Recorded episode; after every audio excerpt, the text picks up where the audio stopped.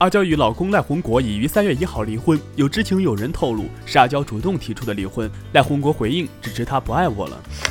近日，一个超正宗的蛋包饭的制作视频火爆了全网。蛋包饭原来是开大火，但也是最考验技术的。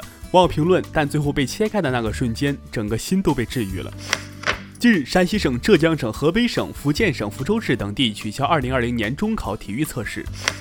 近日，专家介绍，珠峰移动速度是每年四点二厘米，朝着东北方位移，这个方向就是对着长春。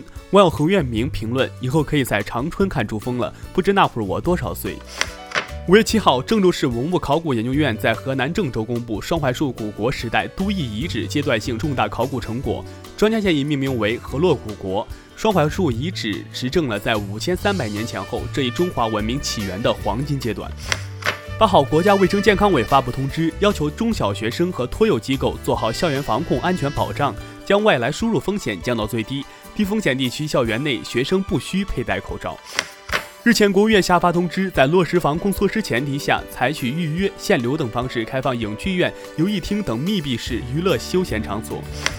五月七号，四川省凉山发生森林火灾，四川森林消防总队二百八十人前往扑救，地方六百余人配属灭火行动。截至八日二十时许，仍正全力扑救中。五月六号晚间消息，针对网传货拉拉不到两公里收费五千四百元，货拉拉通过官方微博回应称，在事发后第一时间成立了专门处理小组，平台司机窦某行为严重违反平台规则，已被平台封号并清退，且终身不可再加入平台。商务部表示，疫情以来，全国累计发放一百九十多亿元消费券，有众多网友表示一分钱也没有捡到。我是耕龙，下期见。